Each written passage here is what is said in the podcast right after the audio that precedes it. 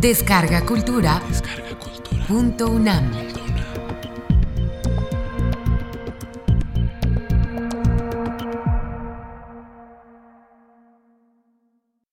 La crisis actual. Programa grabado por Carlos Fuentes el 7 de mayo de 1985 en Radio UNAM para la serie Hispanoamérica, una querella de familia. Es uno de mis primeros recuerdos fotográficos.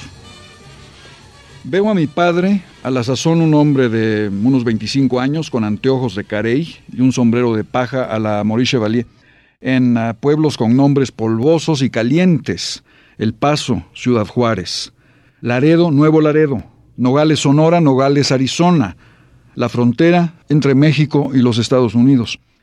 Mi padre estaba iniciando su carrera diplomática como un joven abogado en la Comisión de Reclamaciones México-Norteamericana, creada a mediados de la década de los 20 para escuchar las quejas de los norteamericanos afectados por las incursiones de Pancho Villa en Nuevo México y las de los mexicanos afectados por las incursiones del general Pershing, llamado Black Jack en Chihuahua, buscando en vano a Villa en las montañas que el guerrillero mexicano conocía como la palma de su mano.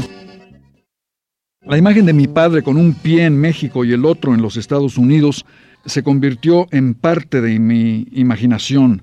La frontera de 2.500 kilómetros de largo entre México y los Estados Unidos es algo más que la frontera entre México y los Estados Unidos. Es la frontera entre los Estados Unidos y toda la América Latina, pues la América Latina empieza en la frontera mexicana.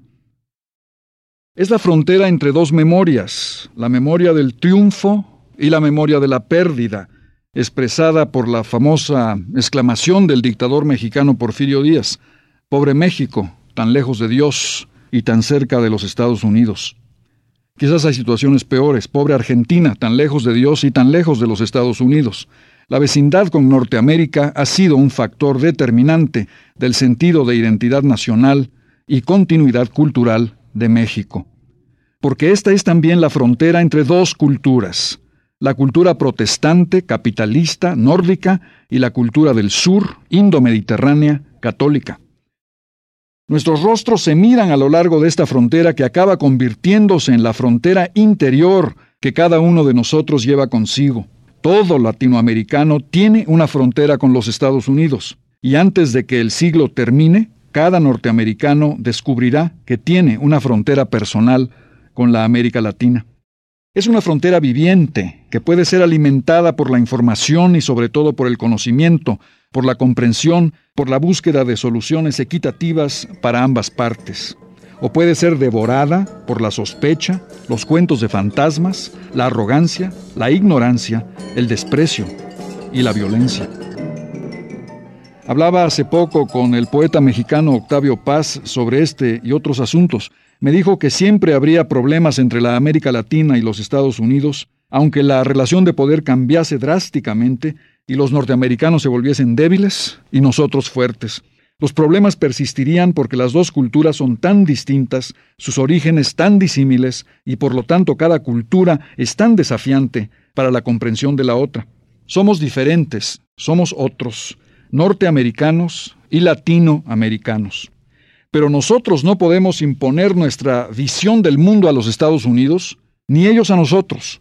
Debemos superar nuestras diferencias sin negarlas. Nosotros queremos salvar nuestro pasado. Ellos están acostumbrados a aclamar su futuro. El pasado norteamericano está asimilado en parte, pero sobre todo está olvidado. El nuestro aún nos da batalla. Nosotros representamos la abundancia de la pobreza. Ellos, nos gusta pensarlo, representan la pobreza de la abundancia. Ellos quieren vivir mejor, nosotros queremos morir mejor. Los norteamericanos están acostumbrados al éxito, los latinoamericanos al fracaso. O más bien, los fracasos desacostumbrados de los norteamericanos los conducen primero a un malestar autoflagelante antes de rebotar ciegamente para demostrarle al mundo que son fuertes, que están de pie, que son más altos que nadie y que Dios los ha señalado para un destino manifiesto. Nosotros medimos nuestros escasos éxitos con la experiencia universal de la humanidad, Todas las cosas en este mundo son limitadas y fugaces, sobre todo el éxito. Religiosamente, los norteamericanos son los hijos del hereje Pelayo, que creía en la relación directa entre Dios y el individuo, y de la extensión luterana de esta idea. La gracia de Dios es infinita y asequible a todos directamente. Nosotros eh, somos hijos de la ortodoxia de San Agustín. La gracia solo se obtiene a través de la mediación jerárquica. El contrato social norteamericano es el de John Locke. El propósito del gobierno es la protección de la propiedad privada. El nuestro proviene de Santo Tomás. El bien común es superior al interés particular. Los Estados Unidos se fundan en la parsimonia de la ética de trabajo protestante. Nosotros nos fundamos en la concesión autocrática y la prodigalidad barroca. Los norteamericanos históricamente ahorraron, nosotros gastamos. Los norteamericanos miraron sus libros de cuentas a través de los anteojos de Benjamin Franklin. Nosotros derrochamos nuestra riqueza en ceremonias, altares y cementerios, en un gigantesco escorial. Descendemos de Felipe II más que de Adam Smith. Los Estados Unidos han practicado la descentralización extensa y horizontal del poder. La América Latina ha sufrido sus opresiones absolutistas, piramidales y centralizadas. El norte pertenece a la tradición de la ley consuetudenaria no escrita, el sur a la tradición del derecho romano, donde nada existe si no está escrito. Somos distintos, somos otros. No es posible convertir a Pocahontas en la Virgen de Guadalupe, ni a Moctezuma en un demócrata de Massachusetts, ni computerizar la producción de enchiladas, ni hacer un ritual del consumo de una hamburguesa. ¿Y cómo decir en español to be or not to be si en inglés no admite la distinción entre nuestro ser y nuestro estar? Los Estados Unidos nacieron en perfecta sincronización con los valores de la modernidad, el matrimonio de la religión y la economía, la libre empresa, la libertad de investigación, el escepticismo, la crítica, la división de poderes, el federalismo, los valladares y contrapesos del Ejecutivo. La América Latina nació en perfecta querella con estos mismos valores. Su tradición era la del dogmatismo, el absolutismo real, el rechazo de la modernidad, el centralismo, la Inquisición, la decisión de prolongar el sacro imperio romano germánico y su orden medieval, el divorcio entre el hombre religioso y el hombre económico, rígidas sociedades eclesiásticas. Gertrude Stein llamó a los Estados Unidos el país más viejo del mundo, el más viejo porque fue el primero en ser nuevo, la más antigua democracia moderna, la primera nación moderna. A partir de la independencia en el siglo XIX, la América Latina también ha buscado por todos los medios dar a luz sociedades democráticas, prósperas y libres. Pero ninguno de estos valores fueron creados mágicamente por las leyes que los invocaron. La democracia, la libertad, la prosperidad, el país legal, han sido imposibles de alcanzar sin modificar de alguna manera los factores estructurales del pasado, el país real. La naturaleza y la historia fueron generosas con los Estados Unidos. Vastos recursos naturales, ríos navegables, ni Edad Media, ni feudalismo, ni campesinado, granjeros independientes. Solo dos vecinos, y ambos débiles. Pero una pesada cruz de carne crucificada, una contradicción insufrible con los valores de la igualdad y de la modernidad, la esclavitud, la repugnancia racial, la segregación. La América Latina no ha tenido que resolver un problema semejante en la escala revolucionaria y sangrienta con que la Unión Americana tuvo que hacerlo entre 1861 y 1865. Pero nosotros también hemos vivido terribles guerras civiles para resolver otros problemas derivados de nuestra propia tradición histórica. Ojeando un documento casi olvidado, el informe de la Comisión Kissinger sobre la América Central, me llamó la atención la insistencia del redactor en diferenciar entre revoluciones, entre comillas, indígenas, o sea, locales, y revoluciones no indígenas, o sea, importadas o exóticas en la América Latina. Las revoluciones norteamericana y mexicana eran ofrecidas como ejemplo indígena, la cubana y la nicaragüense como revoluciones exóticas. Digo que esta distinción me llamó la atención en primer lugar porque es difícil concebir a la revolución norteamericana sin abundante ayuda exterior, la de la monarquía francesa. Esto no convirtió a Washington, Franklin o Jefferson en agentes de Luis XVI.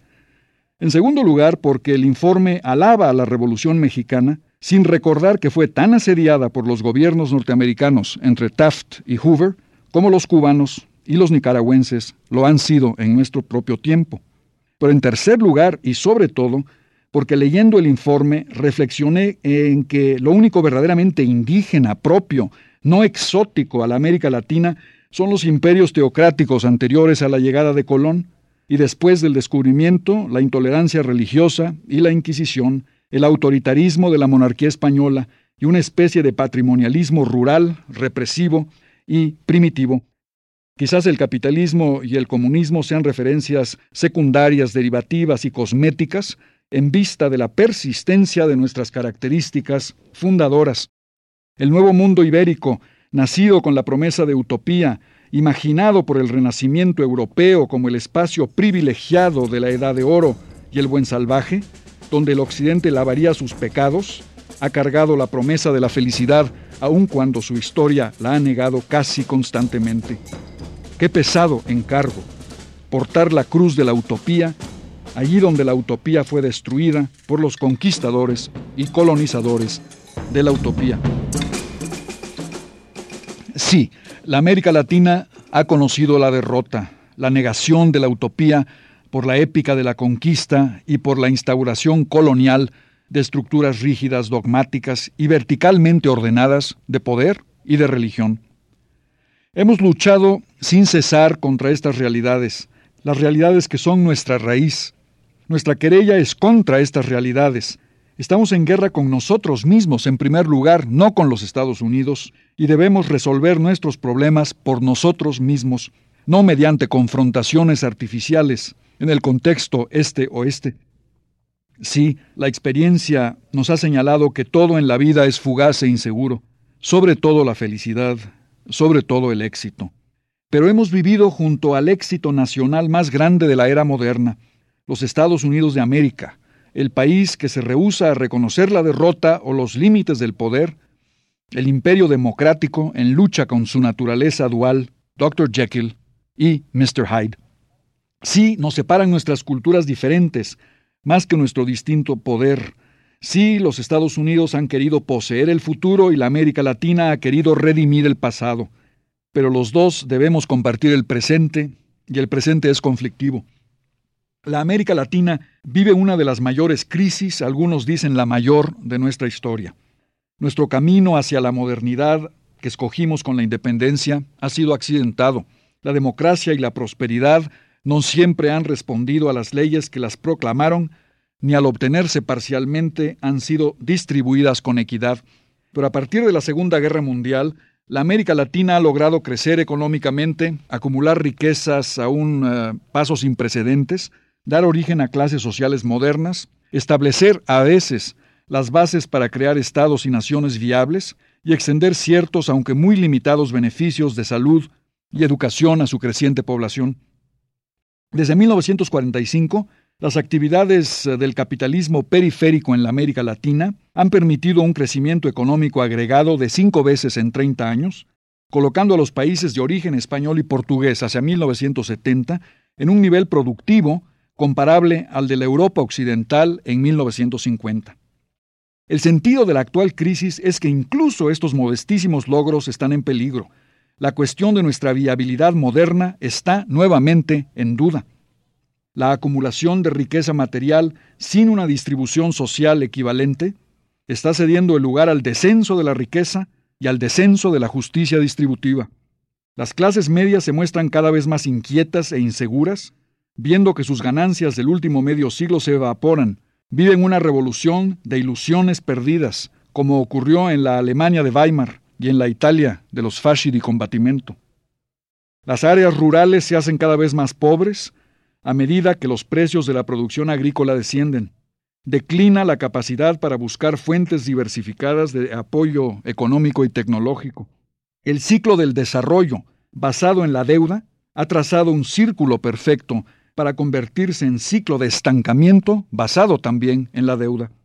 La deuda externa de la América Latina es de 350 mil millones de dólares. Dos tercios de esa suma se le deben a bancos comerciales extranjeros. El pago de intereses a los bancos equivale al 48% del valor de las exportaciones latinoamericanas. Pero estas, las exportaciones, han descendido a la suma de 95 mil millones de dólares anuales en tanto que en 1983 el pago de intereses ascendió a 40 mil millones de dólares. La América Latina se ha convertido así en exportadora de capitales cuando más los necesita. Cada vez que la tasa de interés en los Estados Unidos sube un punto, 2.5 mil millones de dólares se añaden automáticamente a la deuda latinoamericana.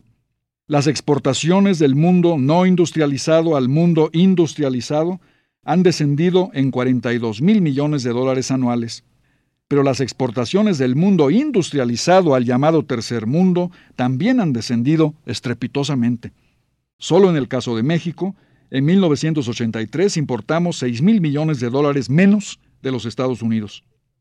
Todo esto afecta directamente a la economía de los Estados Unidos, en realidad a la economía del occidente industrializado sin excepciones afecta la estabilidad de los bancos, cuya deuda latinoamericana peligrosamente equivale a la mitad, las dos terceras partes y a veces hasta más del total de sus recursos financieros. Afecta al empleo relacionado con la exportación, que entre 1980 y 1983 representó el 40% del desempleo en los Estados Unidos. No solo los Estados Unidos, sino el mundo entero se enfrenta a lo que el economista conservador Elliot Janeway llama un Pearl Harbor financiero. Y los millones de seres marginados de nuestras grandes ciudades, despolitizados, con nada que perder, viviendo en las cicatrices abiertas de las favelas, los ranchos y las ciudades perdidas, preparan su asalto a las ciudadelas de la riqueza y el privilegio. Temo que podamos perdernos en una explosión milenarista y mesiánica resonancias casi medievales en la América Latina, las nuevas cruzadas de los pobres. Carentes de estructura política, estos movimientos serían rápidamente cooptados por demagogos mesiánicos, capaces de hacer un llamado al sentimiento constante del fervor religioso en la América Latina, una sacralización de la violencia. La religión y la violencia son parte sustantiva de la cultura latinoamericana, no tienen que ser aprendidas, y al cabo fortalecen otra tradición latinoamericana, el uso autoritario del poder. Espero que tengamos respuestas políticas para estos peligros. Espero que tengamos respuestas racionales a la destrucción ecológica de nuestras ciudades, nuestros bosques y nuestras cuencas hidrográficas, a la explosión demográfica apenas controlada, a la ausencia de programas sociales que no pueden ser pagados en las condiciones actuales, a nuestra creciente necesidad de importar alimentación, a nuestras crecientes tasas de criminalidad. Todo esto se refleja ya en los motines populares contra el aumento de precios en la República Dominicana, en la invasión de supermercados en Río de Janeiro, en el linchamiento de criminales en las favelas de Sao Paulo. Estas son cosas que ocurrirán también en la Ciudad de México, en Caracas y en Bogotá, en Lima, asediada por los ayatolas del Sendero Luminoso. Están ocurriendo ya en la vitrina del capitalismo reganómico en el Caribe, la consentida isla de Jamaica. Las clases altas y medias de la América Latina en el pasado han tenido que vérselas con masas campesinas fundamentalmente ajenas a la problemática urbana. Zapata ocupó la Ciudad de México y la abandonó porque le disgustaban las aceras y porque sabía que su revolución era local y era rural, no era nacional ni centralista. Ahora el espectro es distinto, es inédito. Quienes marcharán serán los olvidados de Buñuel, los marginados del consumo urbano. Y encima de todos estos factores, un mundo dividido en bloques traslada sus rivalidades a la periferia crítica del subdesarrollo y las dos grandes potencias, incapaces de enfrentar o admitir el cambio dentro de sus esferas de influencia tradicionales, se acusan mutuamente de la dinámica interna de Nicaragua o de Polonia, introduciendo el conflicto de hegemonías en una problemática regional y añadiendo los peligros de una guerra generalizada a la creciente crisis social, política y económica. Es la hora de la razón diplomática y económica. Los problemas pueden ser resueltos mediante la diplomacia, no los resolverá la guerra. Los intereses económicos pueden ser compuestos y los movimientos revolucionarios pueden ser reclutados para asistir en la tarea de tirar por la borda el peso muerto, que no la materia viva, de la herencia histórica que aquí he mencionado. Es la hora de buscar soluciones a estos vastos problemas que abarcan a la totalidad del continente en vez de imprimir manuales sobre cómo neutralizar a los sandinistas y atascarles los excusados. Es la hora de ofrecer soluciones imaginativas a la crisis que agobia a las tres naciones, Argentina, Brasil y México, que por sí solas dan cuenta de las tres cuartas partes del territorio, la población y los recursos de la América Latina. Esto es lo que amenaza la seguridad de los Estados Unidos, no la política de tres millones de nicaragüenses. Es la hora de ofrecer soluciones diplomáticas a los problemas diplomáticos, en vez de exacerbarlos y negarle a la imaginación política la oportunidad de resolver los conflictos mínimos ofrecidos por la crisis centroamericana, inflándolos, en cambio, con la negativa de negociar y la disposición de minar puertos, armar contras y precipitar guerras. La opción centroamericana, diplomacia o guerra, refleja también la opción mayor de la América Latina, cambio o violencia, aceptar el movimiento hacia la construcción de instituciones políticas en pequeñas naciones que nunca tuvieron la oportunidad de crear sus propias estructuras de poder nacional, aceptar la afirmación de la independencia de estas pequeñas naciones, incluyendo su retórica anti-estadounidense, como parte del proceso de autoafirmación, y entender que deben ser dejadas solas para definir sus problemas, agotar sus querellas de familia y ganarse el mínimo respeto que históricamente les ha sido negado. Cambio o violencia. O como lo dijo recientemente Anthony Lewis en el New York Times, cito a Lewis, va a haber cambios sociales en el tercer mundo, los Estados Unidos deben aprender a vivir con estos cambios, incluso deben promoverlos en vez de tratar todo desafío al status quo como un desafío inspirado por la Unión Soviética y requerido en consecuencia de una confrontación este-oeste. Fin de la cita. La querella de la América Latina es una querella con sí misma, un pleito de familia. Al intervenir en ella, los Estados Unidos la falsifican, la corrompen y la convierten en una querella entre la América Latina y los Estados Unidos. Pero el hecho radical subsiste. Nuestra historia es nuestra. La hicimos y la padecimos nosotros, y solo nosotros podemos cambiarla. Veamos algunos de los constantes que determinan la querella de la América Latina con la América Latina, antes de regresar a la querella con los Estados Unidos y a las posibles soluciones de una crisis que pone todas nuestras relaciones internas e internacionales en tela de juicio.